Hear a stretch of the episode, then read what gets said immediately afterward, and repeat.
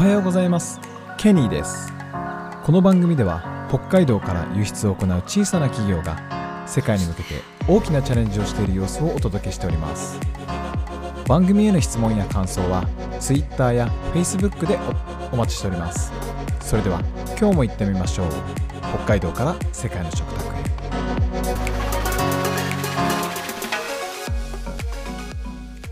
はい、えー今日はですね引き続き、えー需要と供給の歴史というテーマでお届けしたいと思います、はい。昨日はですね、えー需要と供給ってどんなことっていうこう、えー簡単な説明をしましたけど、え今日はですねその需要と供給には歴史があるんだよというお話をしたいと思います。はい。えっと、古代ギリシャとかその古代ローマ時代とかそこまで遡るんですけどその時代にもなんとなくこう人々が物を売りたい、そして、えーそれを買いたいっていう人たちがいて、えー価格値段が、えっと、決まったりどれぐらいの数量が、えっと、取引されてるのかっていう、えー概念考え方っていうのはあったらしいです。だけどそれはそのなんかこう経済学みたいな学問とかとしてあったわけじゃなくてなんとなくこうみんなの、えー経験とかなんか価値,、え価値観とかえーまあ、価値観は違うな。なんかみんなの経験とかでは、うん理解はあったそうです。はい。で、えっと、それが18世紀、1700年代になるとなって初めて、えーフランスの経済学者のサイさんという人が、えーこれなんかみんななんとなく売ったり買ったりして値段が決まってるけど、なんか理論があるんじゃないっていうことに発見した。えーそうですね。まあ、その時は多分需要と供給という、あの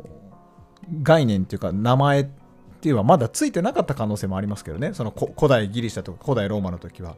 えっと人々が欲しいっていうことを需要って言うんじゃないのっていうのはね、えーそれぐらいの時から生まれた可能性はありますけど。ごめんなさいそこまで言語学まではちょっと調べてないです。はい。はい、なのででそのサイさんという人はどういうどういう理論を発見したかっていうと、えっと、需要は価格に反比例するっていうえ需要法則という理論を見つけま見つけました、はい。需要は価格に反比例するってどういうことなのかというと、えっと、商品の価格が上がると需要は下がるっていう反比例です。逆に価格が下がると需要は上がるっていう反比例です。はい、どういうことかというと、えっと、商品の価格が上がると、えっと、例えば、えっと、野菜とかの値段が高騰すると需要は下がる欲しい欲しいっていう人は下がります逆に価格が下がる。例えばもやしが、えっと、5円とか、えー1円とか、ね、値段が下がると、えっと、人々はあやった値段が安いね買おう買おうって需要は上がります。この価格が下がると需要は上がるっていうこの反反対の比例ですね反比例ですね。この法則を見つけた。これを需要法則と言います。で供給の方にも当てはまるんですけど供給は価格に比例して変動するっていうことを発見しました。これどういうことことかというと商品の価格が上がると供給量は上がるっていうやつです。で逆に価格が下がると供給量が下がるという法則です。商品の価格が上がると例えばとメロン高級メロンみたいな感じでどんどん値段が上がっていくととえ売れ売れて売れるので高いものを売りたいので生産する人たちはどんどんあの増えていく。供給量は上がる。逆にえっともやしなんかが価格がさ もや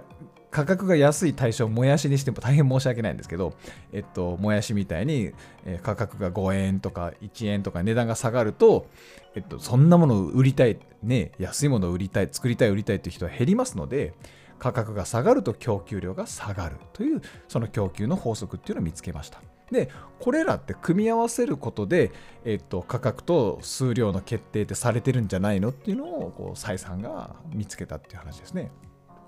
そこからさらに発展していきます。えー19世紀、えーですね、1800年代になると、これまた経済学者のアダム・スミスっていう人が、えーその市場の中で、えー値段が決まるっていうのは、なんか自己調整力といってこう自分で調整するバラ、ね、自分でバランスを取るっていう力が働いてるんじゃないのっていうのを、えー発表してます。国富論という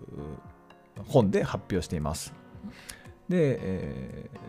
この国富論、えーアダム・スミスについてはちょっと別の放送で、えー、時間をとって説明したいと思います。はい。えー、すごく面白いです。えー、まあそれを発展してねその市場の中で、えー、価格と数量がどうやって決まるのかっていうのはこう自然とバランスをとってるよっていうことを発表して、えー、発表しました。でその後もそれがさらに発展して、えそのメカニズムどうやって数量と価格が調整されてるのかっていうメカニズムを、えっと、これ理論がある。っていうことを発見した人がやっぱり経済学者とかっていてどんどんその市場経済においてえっと、どういうふうに価格を設定すると効率がいいのかとかですね、どういうふうに物を作ると